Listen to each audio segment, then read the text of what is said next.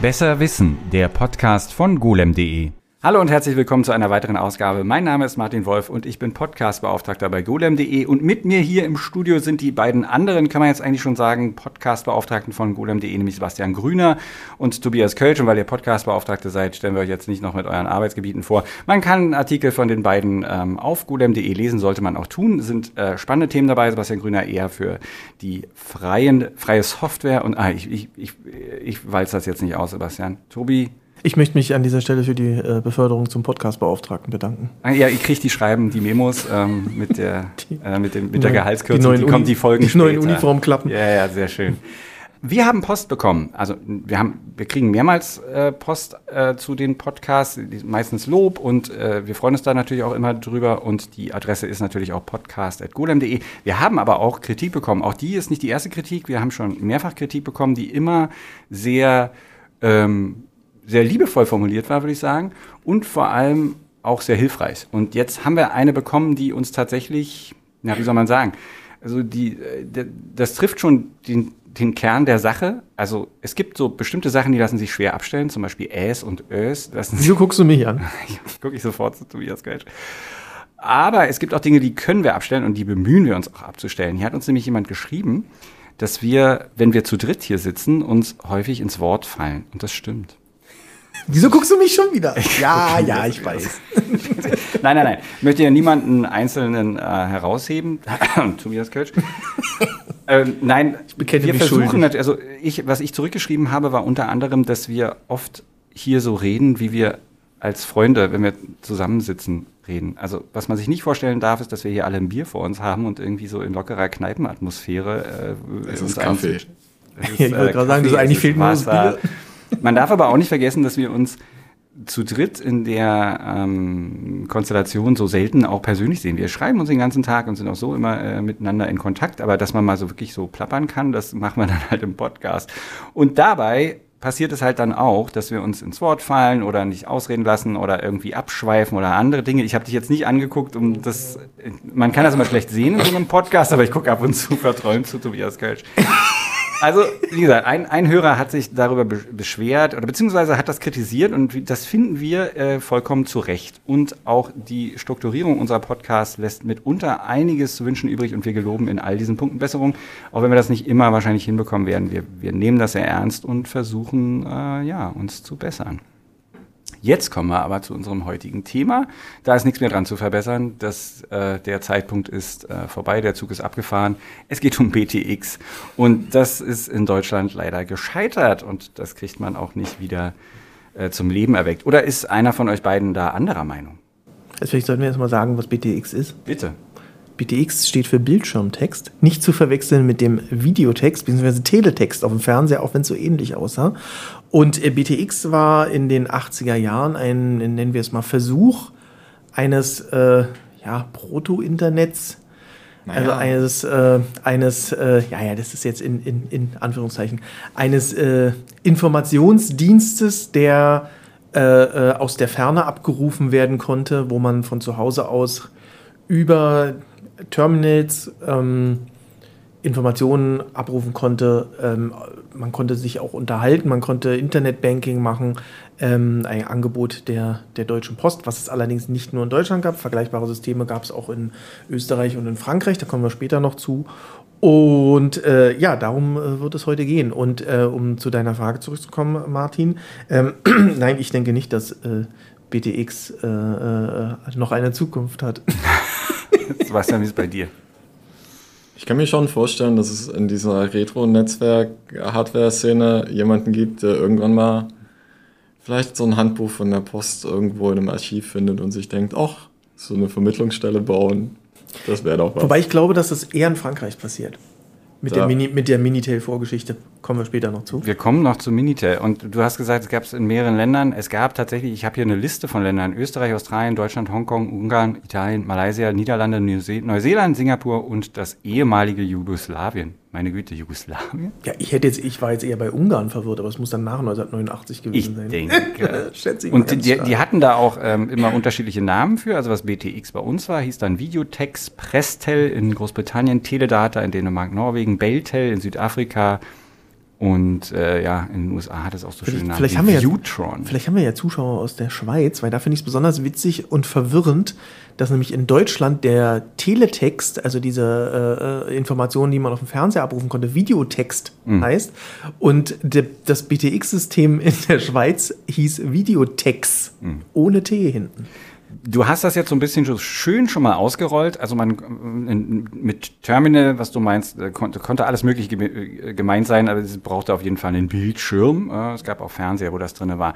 Zu den technischen Grundlagen habe ich, ich habe zum Beispiel gar keine Ahnung darauf, also das ist sowas, was ich, wo- worüber ich gar nichts weiß, darüber, wie das technisch eigentlich äh, die Grundlagen funktionieren. Aber das weiß Sebastian Grüner. Vor allem die Vorgeschichte zu den technischen Ideen ist für das, was Tobias meinte mit dem Proto-Internet irgendwie sehr wichtig zu verstehen.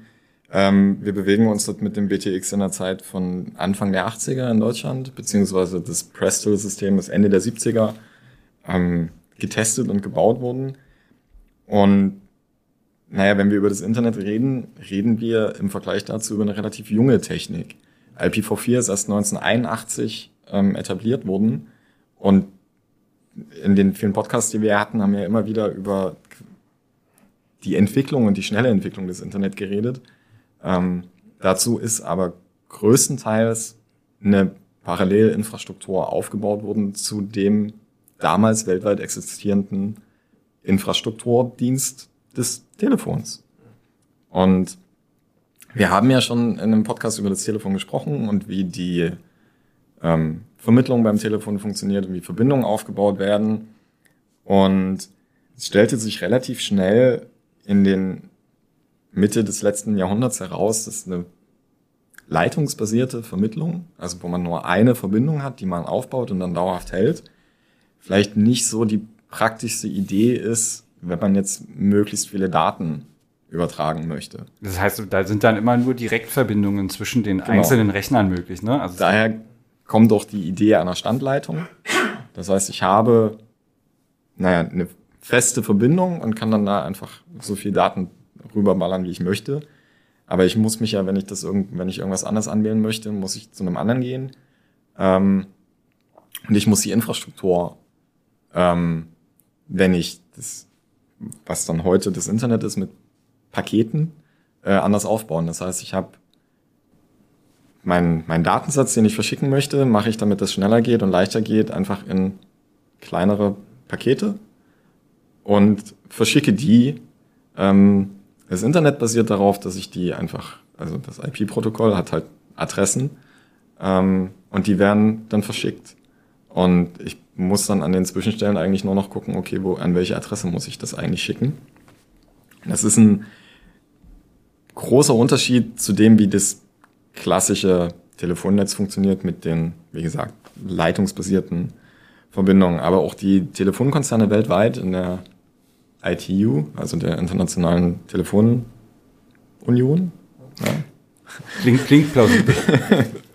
ähm, haben die Idee der Paketvermittlung halt relativ schnell aufgenommen und mit X25 tatsächlich eine, eine Protokollfamilie erstellt, die ähnlich ähm, hätte arbeiten können wie das, was wir heute als das Internet sehen und ansehen. Und das ähm, Protokoll X25 ist 1976 veröffentlicht worden. Also fünf Jahre vor IPv4 ähm, auf der bestehenden Infrastruktur. Das heißt, die Telefonkonzerne hatten, wenn man sich das weltweit angucken würde, bestimmt 10, 15 Jahre, würde ich sagen, eigentlich Vorsprung, ihre Technik durchzusetzen. Aber man, also es gibt ja auch einen Grund dafür, wieso, also mal abgesehen davon, dass, dass man bis zu einem bestimmten Zeitpunkt, du hast es schon erwähnt, äh, unser Telefon-Podcast sei da äh, nochmal empfohlen, also da wirklich mit mechanischen Schaltern irgendwie hantiert hat. Aber es ist ja auch so, dass solche Protokolle und diese Dinge, wie Daten verschickt werden, dann einen nicht zu unterschätzenden Overhead darstellen, die den damalige Rechner sich teilweise gar nicht leisten können, konnten zu haben. Also es gibt einen Grund, warum zum Beispiel die einfachsten Verbindungen damals einfach darin bestanden, dass man seriell Daten von einem Rechner an den anderen geschickt hat. Und da liefen einfach wirklich ganz stupide, da gab es keine Protokolle, kein gar nichts, sondern einfach der Datenfluss lief da durch und auf den anderen Rechner. Der andere Rechner wusste auch nicht, dass er mit einem Rechner verbunden ist oder sonst irgendwas. Das war dem auch alles egal. Es gab keine, wie auch immer, geartete Sicherheit demzufolge, sondern eben nur so eine Direktverbindungen. Und das war natürlich ähm, sehr ressourcensparsam.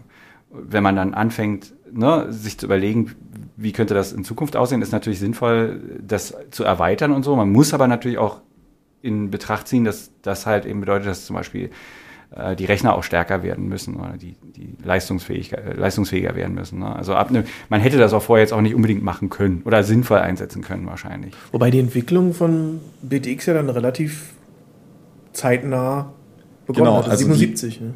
Die, also mit Blick auf BTX und auch die ganzen anderen Systeme, ähm, was ich zu X25 meinte, die Telefonkonzerne haben das sehr lang vor allem benutzt, um ihre eigenen Netze miteinander zu verbinden.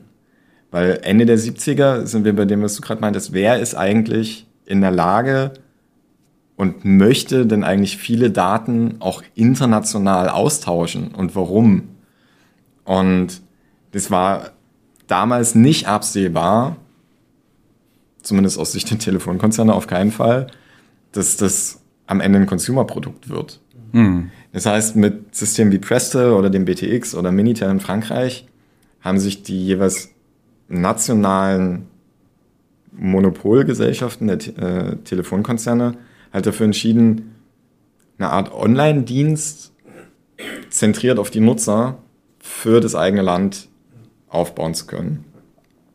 Und X25, beziehungsweise so eine internationale Vernetzung, war darauf bezogen eigentlich nur so ein Hintergedanke. Das ging ja auch nie, oder? Naja, es ging schon. Also, Also konnte ich als BTX-Nutzer eine, eine französische fürs Minitel gedachte Seite aufrufen? Also ganz so einfach natürlich nicht. Ähm, aber die Netze waren verbunden über X25. Das heißt, du konntest aus dem BTX-Netz heraus in das quasi X25 verbundene Netz dich auswählen, mit Minitel genauso. Das heißt, du hättest dann auf, heute würde man es vielleicht Server nennen, damals war es halt ein, ein Rechner, der irgendwo anders stand, hättest du dich verbinden können und über einheitliche Protokolle Daten austauschen und vielleicht dich auch informieren können. Wollen wir kurz was sagen, so wie, wie dieses Grundprinzip von BTX eigentlich funktionierte? Also so wie, wie ich das verstanden habe, war es ja so, im Grunde hattest du ein Zentra eine zentrale Datenbank, ich glaube in Deutschland stand die in Ulm irgendwo. Und da war quasi das komplette Archiv von verfügbaren Seiten gespeichert. Und dann hattest du lokale Verteiler quasi. So Knotenrechner, Knoten, genau. Die so Ja. wohl 95 bis 98 Prozent der Seitenaufrufe bedienen konnten. Ähm, und darüber wurde, auf, wurde quasi auf die Seiten zugegriffen. Und habe ich das richtig verstanden, dass wenn du dann, äh, äh, wenn du, dass Seiten, die nicht so häufig benutzt wurden, auf diesen lokalen Knoten dann auch überschrieben wurden. Und wenn du die dann wieder aufgerufen hast, dann mussten die quasi erst von dem, von dem zentralen Rechner besorgt werden. Aber das war so das Grundprinzip. Das ist im Grunde äh, äh, äh, äh, ja, wie, wie ein Internet, wo halt das ganze Internet auf einem Rechner gespeichert ist. Das ist wie nordkoreanisches Internet. Und dann, und dann mit einer sensationellen Geschwindigkeit von 1200 Bit pro Sekunde.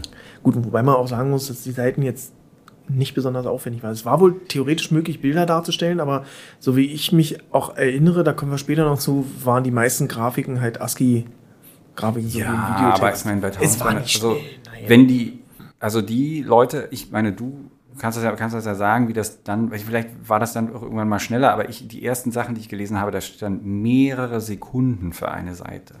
Aber es war okay. Also, ich kann ja kurz äh, äh, äh, erklären, mein Onkel hatte damals in den 80er Jahren BTX, was, wo ich jetzt im Nachhinein feststelle, äh, ihn ein Heidengeld gekostet haben muss, weil zu den Kosten kommen wir, Kommen wir auch noch, ja, klar. Ähm, aber mein Onkel hatte BTX und äh, ich kann mich noch erinnern, dass ich das als Kind total spannend fand. Der hatte das mit einem Akustikkoppler.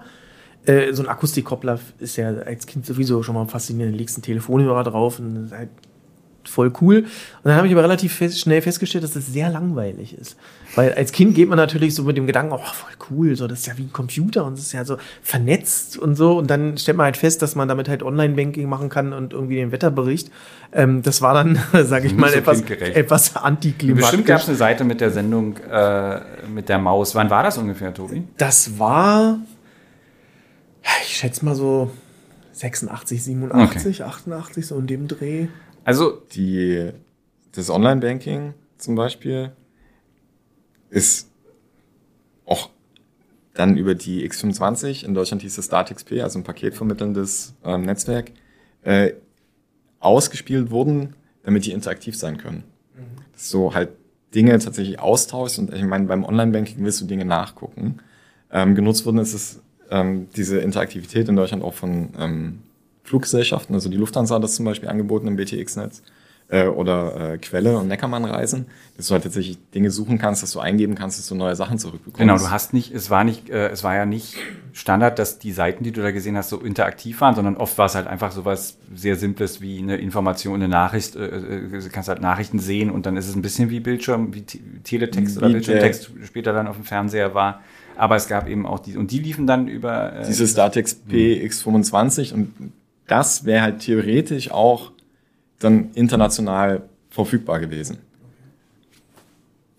Aber die Einführung äh, war nicht ganz hürdenlos. Also ich meine, der ganze Betrieb war natürlich nicht hürdenlos, aber die Einführung war auch spektakulär deutsch. Ähm, man hatte das irgendwie 1977 gezeigt auf der IFA, auf der Funkausstellung hier in Berlin. Und das hat auch für, für Furore gesorgt und dann hat es halt drei Jahre lang, hat man nichts mehr davon gehört. Weil die, also es gab mehrere Bedenkenträger, äh, unter anderem aus der Politik und man hat dann beschlossen, man guckt sich das erstmal in Ruhe an. Und dafür hat man sich drei Jahre Zeit gelassen. Und dann kam ja auch erstmal der Feldversuch. Und der, genau, erst dann kam der Feldversuch 1980 mit 3000 Leuten in Berlin und Düsseldorf. Wobei, wenn man Anbieter werden wollte, konnte man das von überall aus machen. Aber die, Leute, die das halt äh, ausprobieren durften, Das die mussten in äh, Berlin und Das muss man Düsseldorf. vielleicht auch noch erwähnen. Jeder, der ein BTX genutzt hat, konnte auch eigene Seiten quasi erstellen. Es haben bloß, glaube ich, nicht so viele gemacht, weil es auch relativ kostenintensiv war, so wie ich das verstanden habe. Ja, wie das Gesamte. Ja. Also die damaligen Feldversuchsteilnehmer wurden dann Teleleser genannt. Und es gab tatsächlich dann Online-Redaktionen, also die dann sozusagen Sachen eingespeist haben, IDZDF natürlich und so weiter. Und ähm, ja, also das an sich waren die Leute eigentlich sich einig, dass das eine gute Idee ist und dass es schön ist. Und dann sollte es am 3. September 83 also losgehen. Hm? Die Technik hatten sie äh, schlauerweise nicht von denen, die das schon mal gemacht hatten, nämlich ähm, Prestel äh, gab es in äh, Großbritannien schon eine ganze Weile und es gab mit GEC auch einen Hersteller, der die Infrastruktur da und die Rechner bauen konnte. In Deutschland hat man dann IBM genommen. Das dafür gesorgt hat, dass ähm, erst im Mai 1984 die ganze Sache so halbwegs lief.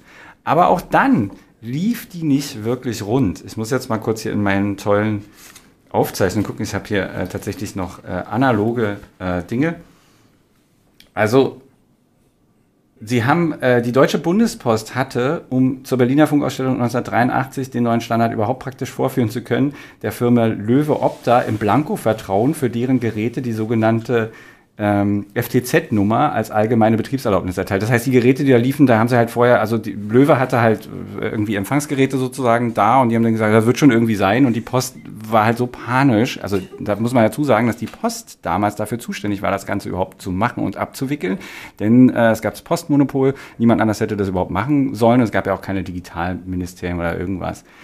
Ähm, die Sache mit IBM lief so aus dem Ruder, dass das Postministerium bei, äh, äh, der, bei GEC in Großbritannien, wie es damals formuliert wurde, den Gang nach Canossa antreten musste und äh, anscheinend die angefleht hat, um den irgendwie äh, da ein bisschen unter die Beine zu, äh, unter, unter die Arme zu helfen. Also die äh, BTX Berlin und Düsseldorf hatten vorher mit GEC-Technik gearbeitet und die hatten eine Ausfallrate von 0,28 Prozent. IBM hatte 19, bis 1984 eine Ausfallrate von 30 Prozent. So, das ist so, so die, die bisschen so die hinter, also was hinter den Kulissen da ablief. Das ist den Leuten damals natürlich nicht so ganz bewusst geworden. Das kam alles erst viel später raus. Hier zitiere ich zum Beispiel aus einer Datenschleuder. ähm, äh, von 1984 vom Chaos Computer Club. Äh, also es gab halt auch noch andere Probleme. Zum Beispiel konnte man einfach, also es gab Mailboxen, also wo man sich tatsächlich Dinge schreiben konnte. So viel Interaktion war dann doch. Allerdings hatte die Post äh, vergessen, das Ganze mit einem Passwort zu schützen. Was bei Prestel war das Standard, aber die, da die Post ja nicht Prestel benutzte, sondern da versuchte ihr eigenes Süppchen zu kochen, hatten sie das vergessen. Du konntest halt in ein anderes Postfach einfach reingucken. Also, ja, Mai, ähm, Mai 84, das ist doch dann fast zwei Jahre, nachdem richtig, das in Österreich gestartet richtig. ist. Oder? Und, und äh, es gab ein, ein, einer, der, einer, der, deutschen Datenschützer damals hat äh, tatsächlich auch gesagt, also wer das Zeug jetzt benutzt, ist einfach dumm. Es ist einfach eine furchtbare Dummheit, das jetzt zu benutzen. Das war eine Aussage von einem Datenschutzbeauftragten damals. So startete BTX. Also, guck mal, Digitalisierungsprojekt in Deutschland, was kann schiefgehen? Das ist, ist ja, ja heute ganz anders. passiert. Ja, nie, wieder. nie wieder kam das vor. Äh, ja, aber dann, äh, als es dann ging. Also Ging's mit den Nutzerzahlen steil bergauf. Oh, war ja. also, ähm, ich habe äh, gelesen, bis 1986 wollte man eine Million Nutzer haben. Es waren 1986 60.000. Ja. Was doch deutlich weniger als eine Man konnte Million aber, man konnte schon, also man konnte schon auch was damit machen. Also auch ja, wenn, klar, aber ne, also äh, 60.000 Nutzer es gab eine, eine, Million eine frühe Form von. Online-Shopping, Online-Banking, Online-Reisebuchung. Ähm, also waren theoretisch möglich. Man konnte halt, wie gesagt, so ein bisschen kommunizieren. Also an sich. Aber die Kosten waren So, deutlich genau. zu hoch. Kommen wir zu den Kosten. Ähm, also 1983, als es anfing, gab es eine Anschlussgebühr von 55 D-Mark ähm, und 8 D-Mark Grundgebühr, damit man es überhaupt benutzen darf und kann. Und zusätzlich dazu musste für jeden Abruf eine Vergütung bezahlt werden. Und das konnte sich der jeweilige Anbieter dann aussuchen, also der Anbieter der Seite äh, im BTX, die man anwählt. Und das ging von einem Pfennig bis 9,99 Mark. Man konnte auch kostenlos machen, ne? Man konnte es natürlich auch kostenlos machen, wenn man wollte, aber das wäre dann wahrscheinlich eher, wenn man das privat macht, wobei ich nicht glaube, ob das jemand gemacht hat. Äh, alternativ dazu gab es eine, wie von der äh, ähm, Telefon, also Posttelefon, also später war das Telekom, das ist alles vor meiner Zeit, das war die Post, ja. Ja, das war die Post. Aber man telefonierte über die Post. Genau, also eine zeitabhängige Vergütung. Und dann konntest du halt auch eine Mark äh, 30 pro Minute verlangen, was bei den Übertragungsraten ein bisschen äh, teuer werden konnte. Ähm, Also die, die damalige CT, das war die erste, die erste Ausgabe der CT, verlinken wir natürlich alles hier in den Shownotes, die kann man sich auch kostenlos inzwischen runterladen per FTP.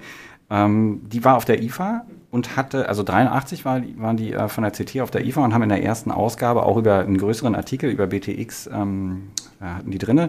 Und ich finde es ein bisschen, ich finde es frappierend, dass die sehen das als, also sie sagen, die Gebühren für einen BTX-User sind recht mäßig. Also ich sehe das komplett anders und hier steht auch drin, dass also zum Beispiel ein Decoder für SEPT, also was damals auch so ein Standard war, 2000 Mark zu bezahlen sind. Dann die Anbieter also äh, einfach mal 350 Mark bezahlen müssen, wenn sie im gesamten Bundesgebiet ihre Seite anbieten wollen. Also das ist auch die Anbieterseite ist relativ teuer. Naja, relativ. Wenn du eine Seite hast, die wichtig ist und du dafür 9,99 Mark Aufrufgebühren nimmst, dann haben sich 350 Mark relativ schnell wieder. Nein, nein, nein, nein. Du, du musst für deine Seite eine Speichergebühr von 3 Pfennig 75 pro Tag und BTX-Seite bezahlen. An die Post. Du ähm, hast ähm, einen Editierplatz dir anzuschaffen, der kostet 7000 Mark. Das ist ein Decoder und ein Monitor. Also ehrlich, ich finde das alles, alles andere als ähm, preiswert und man darf auch nicht, also um das mal in Relation zu setzen, bis 1980, also ach so, genau, hast du das erwähnt, dass die, die, die Telefonkosten noch draufkommen? Pro Minute 23 Pfennig. also es, das ganze System und Netz läuft ja über, Über das, Telefonnetz. Mhm. Und du hast Also es per Ortsgespräch bekommen. Für, ja, für Immerhin. Ja, nee, ja, aber also Wie war das dann eigentlich in West-Berlin? Weil da haben Ortsgespräche, solange wie du telefonieren wolltest, äh, 10 Pfennig gekostet. in ganz Deutschland haben bis 1980 Ortsgespräche 23 Pfennig gekostet. Außer in so lange, wie du wolltest. 23, außer in Berlin. Aber bis 1980 war das halt immer 23 Pfennig. Ne? Dann kamen diese Hacker. Die haben es für alle dann versaut. Äh, weil die blieben dann natürlich in der Leitung, was der Post auffiel. Und daraufhin hat der damalige Postminister Kurt Gscheidle, Kurt Gscheidle hat dann beschlossen, das ist jetzt es ist Schluss hier mit dieser, mit dieser Nummer und ähm, es kostet jetzt äh, alle acht Minuten, okay, alle acht Minuten 23 Pfennig. Und ja, ja, also, also ich finde das überhaupt nicht preiswert. Naja, man muss natürlich auch vor dem historischen Hintergrund sehen. Also, was war denn die Alternative? Es gab keine. Es gab tatsächlich keine und so Online-Banking oder ähm, Reisen buchen, Flüge buchen. Das war wahrscheinlich Anfang der 80er, wenn du aus so einem Business-Kontext. Das stimmt. Also, es hat gerade im, im Businessbereich wahrscheinlich einiges erleichtert. Dann kommen wir jetzt mal tatsächlich zur Hardware. Ähm, wer hat denn was zur Hardware? Was, was haben wir denn an Hardware? Na, äh, man brauchte einen, irgendeinen Bildschirm, man brauchte auf jeden Fall einen Akustikkoppler und äh, man durfte das alles bei der Post kaufen. Man muss, Man musste das bei der Post man kaufen. durfte. Ähm, Martin, so sah du hast das die ja- Post wahrscheinlich. Du hast ja gerade schon die, die hohen Kosten auch erwähnt für kommerzielle Anbieter mit den, ähm, Videoplätzen. mit den Videoplätzen und den Editoren und so. Und man hätte das theoretisch auch natürlich alles günstiger kriegen können, genau wie wir das auch später mit dem Datenklo vom äh, Chaos Computer Club wieder gesehen haben, die einen Akustikkoppler selber gebaut haben. Es gab zum Beispiel Decoder für den C64. Und das ist auch wieder, also gerade wenn ich das mit Minitel in Frankreich vergleiche, ein so deutsches, dummes und zum Scheitern verurteilte Herangehensweise. Der C64 war ja relativ weit verbreitet, Heimko ähnliche Heimcomputer auch. Für diese Heimcomputer hatte ich eine Eingabe, eine Tastatur, Monitor. Terminal, Bildschirm, was auch immer, war alles verfügbar. Ich hätte eigentlich nur noch den Decoder gebraucht, Den es ja gab.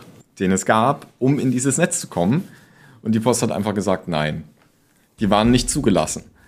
Und das ist, also Postzulassung, genau, war für alles, was, also heute ist das anders, alles, was hinter der Dose kommt, musste Post zulassen sein. Und das, da die Post aber nichts zuließ, was nicht von ihr kam, hieß es halt einfach, kauf's bei der Post oder es ist halt illegal.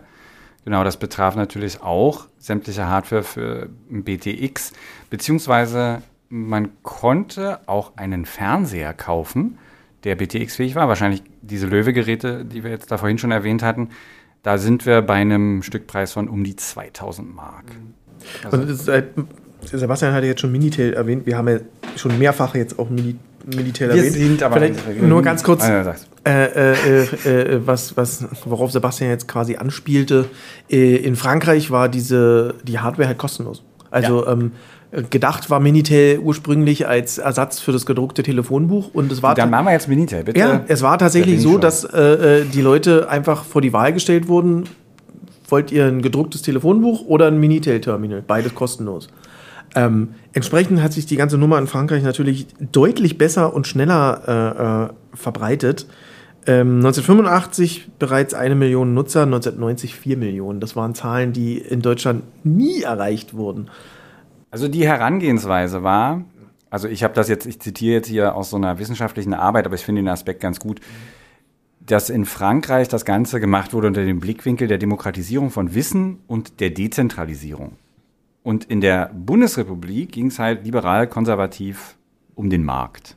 Um, also ne, knallharte äh, Marktinteressen, Verkauf, Konsum und solche Sachen wohingegen in Frankreich ja da andere Sachen im Vordergrund standen, was aber auch nicht ganz unproblematisch war. Denn das, was Tobi, was du gerade angesprochen hast, ne, dass man bis, also ab 1982 konnte man in, in einer Postfiliale in Frankreich sich so ein Terminal mitnehmen. Das hatte für den Hersteller Alcatel riesige finanzielle Folgen. Also weil die natürlich an den Staat das nicht mit dem gleichen ähm, Preis verkaufen konnten, wie sie das an Konsumenten halt hätten machen können, haben sich komplett verkalkuliert. Also die waren, glaube ich, dann nicht ganz so begeistert von, aber man konnte eben genau sein Telefonbuch damit ersetzen und was es auch zur Folge hatte, war, dass die Leute, die diese sich schnell verbreitende Technologie Annahmen dann so eine Art, äh, im Englischen ist das Computer Literacy, also ne, die haben, die haben den Umgang mit diesen Online-Medien sofort gelernt. Also das hatte auch eine, eine spürbare Folge, die, also eine sozial, also ne, so eine soziale, wie jetzt wie würde man das nennen? Gesellschaftliche. Eine gesellschaftliche Folge, Ja. Und das, das Interessante ist ja, dass dieser Punkt, den du gesagt hast, äh, dass man in Deutschland das eher unter marktkapitalistischen Gründen gesehen hat, ähm, dass das in Frankreich ja quasi beiläufig auch passiert ist. Also 1996 wurde in Frankreich mit Minitel mehr Umsatz generiert als durch das Internet in den USA. Natürlich muss man sagen, 1996 war das Internet noch äh, immer noch eine relativ junge Sache, aber trotzdem äh, äh, finde ich eine interessante Zahl, dass halt äh, da halt auch ordentlich Umsatz generiert wurde. Absolut. Was aber halt beiläufig war. Es war halt nicht das primäre Ziel, aber kam dann natürlich, weil äh, gedacht, wie du zu Recht sagtest, als äh, digitales Telefonbuch, dabei blieb es natürlich nicht. Also das entwickelte Genau, sich dann konnte- weiter, man konnte äh, äh, sich unterhalten, man konnte Informationen abrufen, man konnte Sachen kaufen, Sachen buchen. Äh, äh, 2000, das muss man sich vorstellen, 2000 hatte äh, äh, Minitel in Frankreich 25 Millionen Nutzer mit insgesamt 9 Millionen Geräten. Und es blieb ja auch nicht bei so einem klobigen Terminal. Es gab dann äh, Geräte, das waren quasi Laptops, Minitel-Laptops, es gab Handhelds, alles von Alcatel, äh, qu- quasi wie, wie so ein Palm PDA, aber halt auf Minitel-Basis. Ähm, das hat äh, äh, nicht nur eine gesellschaftliche Computer Literacy, sondern dann im Nachgang natürlich auch für die Industrie durchaus Auswirkungen gehabt. Natürlich hat Alcatel das nicht zu Marktpreisen verkaufen können, aber wenn du als Unternehmen so eine Geräte entwickelst, dann profitierst du ja auch davon. Und Alcatel war ja bis in die 2000er ein äh, sehr florierendes Unternehmen, dann auch im Bereich von Handys und, und Mobiltelefonen. Also da denke ich mal, werden die auch von profitiert Der haben. Vorteil ist halt, dass du einen Staatsauftrag hast für Geräte, die der Staat aktiv subventioniert, um sie halt in die Bevölkerung zu bringen. Ähm, ich habe hier eine Zahl, dass die bis 1990 äh, hat die französische Post 8 Milliarden Francs für diese Terminals ausgegeben ähm, und in, den, in der Zeit bis dahin nur dreieinhalb Milliarden Gewinn damit gemacht. Das heißt, die Post hat zig Milliarden Francs Verlust gemacht, nur durch die Bereitstellung der Terminals. Plus den Verlust durch die Bereitstellung der Infrastruktur. Genau, die mussten ihr Telefonnetz äh, sanieren für die ganze Nummer. Der Frankreich hatte ähm, ein altes, aber eben halt auch altes Telefonnetz. Ein Teil der ganzen Sache, was ihnen aber danach auch wieder geholfen hat, weil die durch diese Sache hatten sie danach dann auch ein moderneres Telefon. Und der Ansatz in Deutschland unter einer CDU-Regierung war halt einfach, okay, wir lassen den freien Markt machen. Freier Markt mit einem Postmonopol. Würde ich gerade sagen, freier Markt, aber nur solange die Post dem, der Markt war. naja, zumindest ja, die, die Hardware, ja. Bis 1989 war das, ne? Ja, Oder 90? Dann kam die liberalisiert. Dann kam Liberalisierung. Ich will nur noch sagen, da war der Zug ganz kritikfrei war das in Frankreich natürlich auch nicht. Ich zitiere hier eine konserva also aus der konservativen Ecke kam Kritik, weil auch da war es natürlich so, dass man eigene Inhalte erstellen konnte. Es gab sogar Foren und ein Mann namens Denis Perrier, dessen Namen ich natürlich falsch ausspreche, hat 1988 zum Beispiel gesagt, hat er beschrieben, dass es also so Foren gibt, in denen Sexualpraktiken wie BDSM oder äh, homosexueller Sex befördert werden. Und das fand er Schmutz, natürlich dann Schmutzliteratur. fand er ganz doof. Im Gegenzug gab es aber auch Sachen wie tatsächlich, dass man ganze Publikationen darüber abrufen konnte. Es gab Bibliotheks, ähm, OPACs, also die, die, die, die ähm, äh, Bibliothekskataloge konnten sich, äh, man konnte sich über Öffnungszeiten und solchen Sachen ähm, informieren. Also es war tatsächlich richtig ein verankertes System, das, das also in der das sozusagen ja der Das Gesellschaft einen ist Mehrwert das, was Tobi vorhin meinte mit diesem Proto-Internet und du mit dieser Computer Literacy. Mhm. Das war in Frankreich halt Mitte der 90er war das vorhanden. Und wenn ich an Deutschland und auch an Menschen denke, die heute so in der Boomer-Generation sind, jetzt in Rente gehen, wo wir in Deutschland sagen, okay, die haben vielleicht Probleme damit, Probleme mit der Internetbenutzung und das ist erst besser geworden mit WhatsApp und sowas, wo die Leute nicht mehr mitbekommen, dass sie eigentlich das Internet benutzen. Das ist in Frankreich völlig anders. Weil ein Großteil der Boomer-Generation war, als Minitel auf den Markt kam, halt Mitte 20, mhm. in den 20ern, äh, jung, aktiv, agil. Und die haben sich dann in Foren ausgetauscht. Was ich meine, ja. Die haben sich in Foren ausgetauscht, gechattet. Und das ist halt, das ist halt auch der Punkt, den ich äh, äh, vorhin meinte mit den gesellschaftlichen Auswirkungen. Also, ähm, was du gerade meintest, Martin, ähm, dass natürlich so ein, so ein System, wenn du so früh in den 80ern anfängst, mit einer, ja, mit einer Katalogisierung oder mit einer der Bereitstellung von, von online in Anführungsstrichen abrufbaren Informationen oder aus der Ferne abrufbaren Informationen, dann führt das natürlich dazu, dass du dann in den 90ern eben halt auch, wie du sagtest, so Bibliotheksverzeichnisse äh, äh, äh, äh halt äh, online abrufbar hast. Und ich kann mich zum Beispiel noch erinnern, ähm, ich habe Japanologie an der FU Berlin studiert. Ich glaube, unsere, unser Bibliothekskatalog wurde digitalisiert in den späten 2000ern. Mhm. Vorher war das ein Kasten mit Schubfächern und Karteikarten. Also ähm, da gab es natürlich auch größere, Japanologie an der FU war natürlich ein relativ kleiner, kleines äh, äh, Institut. Also es gab natürlich größere Institute, die vorher auch schon digitalisiert, aber ähm, ich, als ich angefangen habe zu studieren, 2000, ähm, gab es glaube meines Wissens nach keine digitalen oder Online-Verzeichnisse von irgendwelchen Katalogen von vielleicht ja gut, von, die konnte ja auch keiner lesen. Von Jura. nee, aber äh, das ist, das ist dann natürlich was, was so eine Entwicklung und so eine Verbreitung von ja. so einem äh, System wie Minitel natürlich unglaublich fördert. Ich habe noch einen Punkt. Es gab spezielle Hardware auch in Deutschland, Österreich, nämlich den Mupit. Der Mupit ist der Mehrzweck universell programmierbare intelligente Decoder, und wurde in Österreich durch den Grazer Universitätsprofessor Hermann Maurer und sein Team entwickelt. Und man konnte damit normale Fernsehgeräte an das österreichische, deutsche oder schweizerische BTX-Netz anschließen. Der Thumbnail von dieser Ausgabe des Podcasts, der wird geziert durch ein solches Gerät. Ich äh, Leider sind die jetzt natürlich dann auch zu Sammelobjekten geworden, aber es, die, die, wurden tatsächlich verkauft. Die sehen ein bisschen cool aus, auch wie kleine Heimcomputer und die konnten auch als äh, Heimcomputer so halbwegs genutzt werden. Ich habe jetzt hier gerade die Spezifikation nicht parat, aber ich glaube, es war ein Z80 drin oder sowas ähnliches. Verlinken wir natürlich in den Shownotes. Dann habe ich, also Entschuldigung, Sebastian, sag mal. Ich wollte zurückkommen auf die gesellschaftlichen Auswirkungen, ah. damit wahrscheinlich auch auf das, was du jetzt noch sagen wolltest. Denn wenn wir über Frankreich und Minitel reden, reden wir tatsächlich darüber, okay, wie haben die Menschen das Internet oder Vorläufer dieses Internets oder dieses, dieser Online-Dienste denn kennengelernt? Und da war es ja sehr aktiv und mit Foren und dieser Computer Literacy. Und in Deutschland ist etwas passiert, was im Nachhinein tatsächlich auch einfach fantastisch ist für die deutsche Internetkultur der BTX-Hack. Ja. Und die, die, der den, der den Chaos Computer Club ins Licht der Öffentlichkeit katapultierte.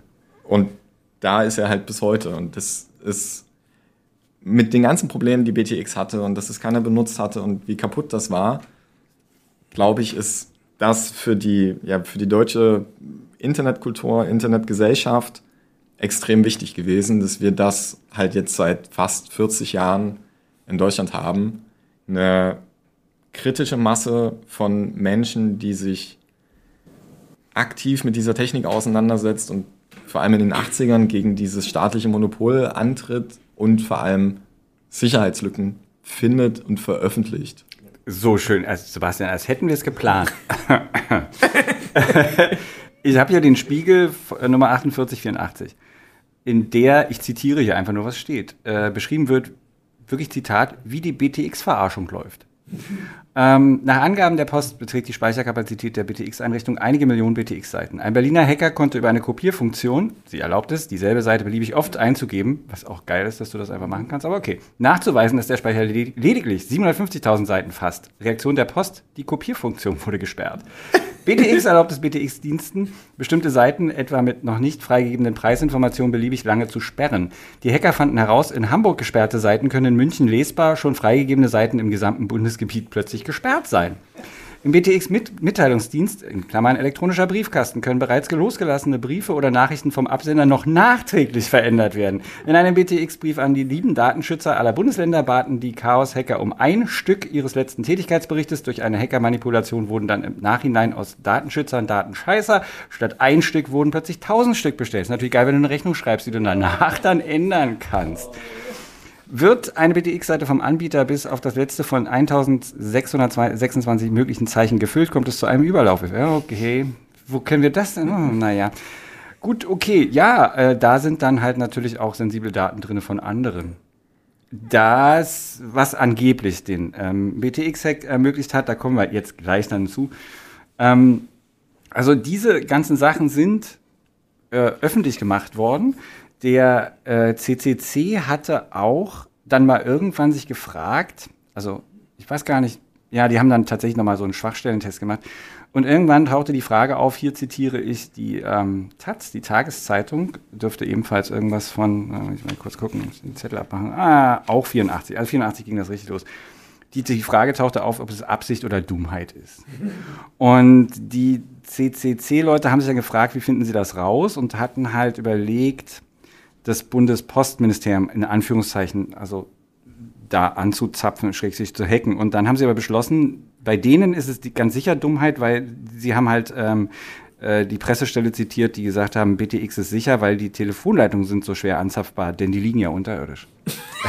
haben sie beschlossen, okay, die brauchen sie gar nicht, da, da muss man gar nicht mit Hacken anfangen, da muss man nur, also die Vorgeschichte mit der, also die Vorgeschichte des BTX-Hacks mit der Bundespost, was du gerade ähm, erwähnt hast, die waren schon sehr von sich selbst überzeugt, ja. was wahrscheinlich auch mit dem Bundespostministerium und der CDU-Regierung zu tun hatte, ja. dass sie sich von irgendwelchen Menschen wie Bau Holland, einem dahergelaufen, dahergelaufenen äh, Hippie ja, in Latzhose halt einfach nichts vormachen Vollkommen lassen wollten. Richtig. Und der Chaos Computer Club war damals schon eigentlich diesem ethischen Hacking verschrieben.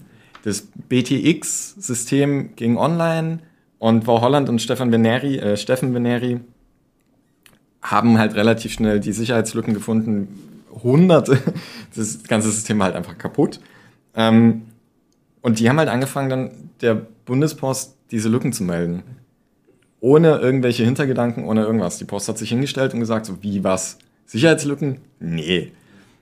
Und naja, Veneri und Holland haben sich das dann nicht geben lassen wollen und haben eine Pressekonferenz einberufen, um das ein bisschen öffentlichkeitswirksam zu machen. Und haben dann öffentlich in dieser PK die Sicherheitslücken vorführen wollen. Stellt sich raus, die Post hat die bestrittenen Sicherheitslücken gefixt, ohne dem Club Bescheid zu geben. Das heißt, die ganze PK ist ins Wasser gefallen. Weil die Sicherheitslücken waren ja jetzt gefixt, die konnten nichts zeigen.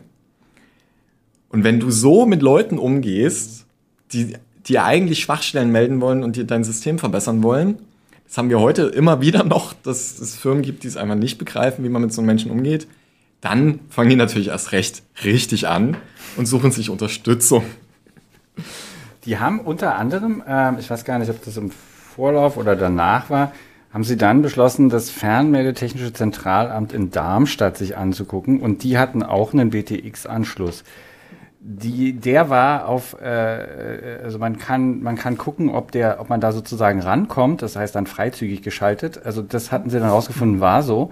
Ähm, sie hatten die Telefonnummer, also die Teilnehmernummer eingeben und dann stellte sich raus, dass das äh, dieses Fernmeldetechnische Zentrum als Passwort seine eigene Telefon, also seine eigene Anschlusskennung benutzt hatte. Und dann haben sie beschlossen, es ist tatsächlich Dummheit. Also weil das muss man schon auch wirklich wollen. Willst du was zum Hasper-Hack sagen, Sebastian, oder soll ich? Ähm, das kann ich auch gern mit der Vorgeschichte, also wie ich schon meinte, mit, die haben sich dann Unterstützung geholt, also Steffen Veneri, Wau Holland. Unterstützung nicht beim eigentlichen Hacking, sondern durch die Medien. Ähm, in dem Fall war es das ZDF und dann das Heute-Journal. Legendär, dieser Bericht des Heute-Journals, wenn ihr auf äh, YouTube guckt, ihr findet es. Verlinken wir in den ähm, Shownotes, ja. Wo wir auch einen, einen, Werbes, einen, einen tollen, sehr langen Werbespot zu BTX verlinken. Den muss man sich auf jeden Fall auch angucken. Ähm, wir hatten ja schon erzählt, wie BTX finanziell aufgebaut war. Also man konnte Nutzer für den Aufruf einer Seite Geld verlangen. Ähm, dazu musste man sich ja in dem BTX-System anmelden. Und äh, Veneri und Holland haben dann nach Möglichkeiten gesucht, wie man das denn für sich nutzen könnte.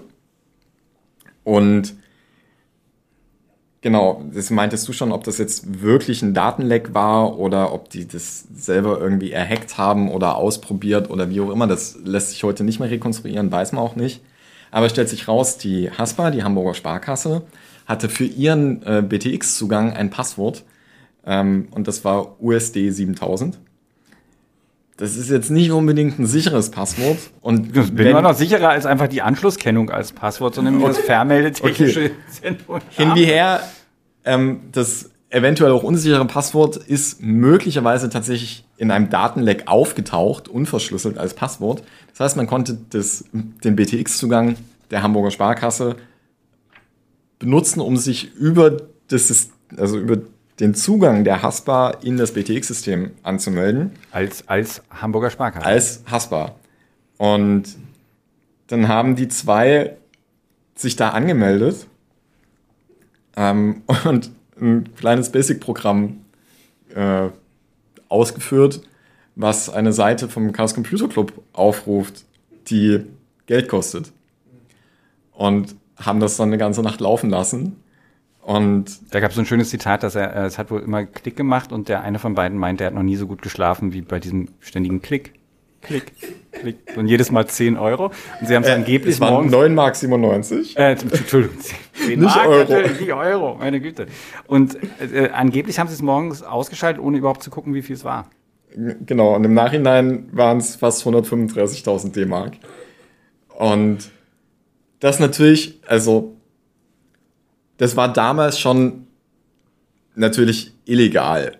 Also egal, wie man das gedreht hat, ähm, die zwei wären sehr wahrscheinlich direkt in den Knast gewandert, wenn es diese Vorgeschichte mit der Post und das ZDF nicht gegeben hätte. Weil das ZDF stand in der Wohnung von Veneri, hat das alles gefilmt und dann halt abends darüber berichtet. Und natürlich haben die das Geld zurückgegeben. Und also auch für mich der, also das ist passiert Jahre bevor ich überhaupt geboren war. Das heißt, bevor ich von diesem BTX-Hack gehört habe. Ähm,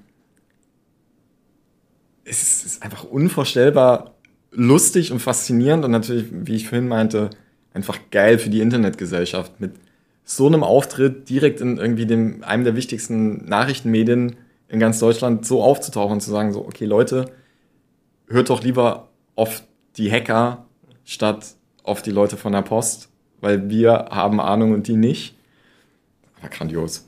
Ja, also das hat auf jeden Fall einen Kulturwandel bewirkt und insofern ist, wenn BTX für nichts gut war, dann dafür. Übrigens, äh, apropos Programme, ein schönes, äh, äh, eine schöne Sache, die mir über den Weg gelaufen ist bei der Recherche zu diesem äh, Podcast. Ich meine, es handelt sich um eine Datenverbindung, richtig? und ich kann meinen C64 da anschließen, ob ich da nun legale Hardware für benutze oder nicht, ne, die Daten fließen runter, läge ja so ein bisschen nahe, dass ich mir vielleicht sogar Programme runterladen kann. Nein, ist absolut nicht möglich. Das, man kann sich das anzeigen lassen und es gab aber Seiten, auf denen Basic-Programme waren. Ja, die hast du abgetippt also beziehungsweise abgeschrieben auf ein Stück Papier, weil du hast ja den Rechner gerade benutzt dafür, um das zu machen. Da kannst du ja nicht, äh, kein Multitasking, ne?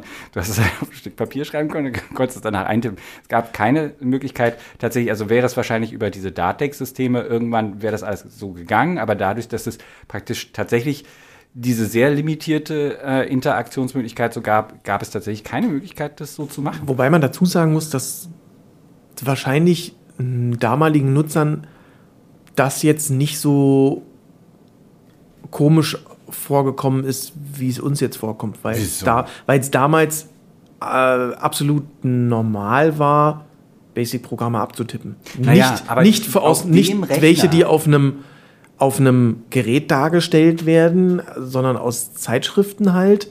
Aber es war jetzt, es, es, es, es war jetzt nicht so, dass es so fern quasi von der Realität klingt, wie es wie es heute ist. Aber du hast natürlich recht. Ähm, es ist natürlich ein Zwischenschritt, der ein Es bisschen erscheint mir absurd. blöd Und wenn ich damals so Es ist aber halt vor allem deshalb absurd, weil du und wir alle ja mit der Idee des Internet aufgewachsen Ja. sind, was genau diese Unterscheidung auch von Anfang an nicht hat. Das sind alles diese IP-Pakete und was du über dieses Paket verschickst, was am Ende bei dir ankommt.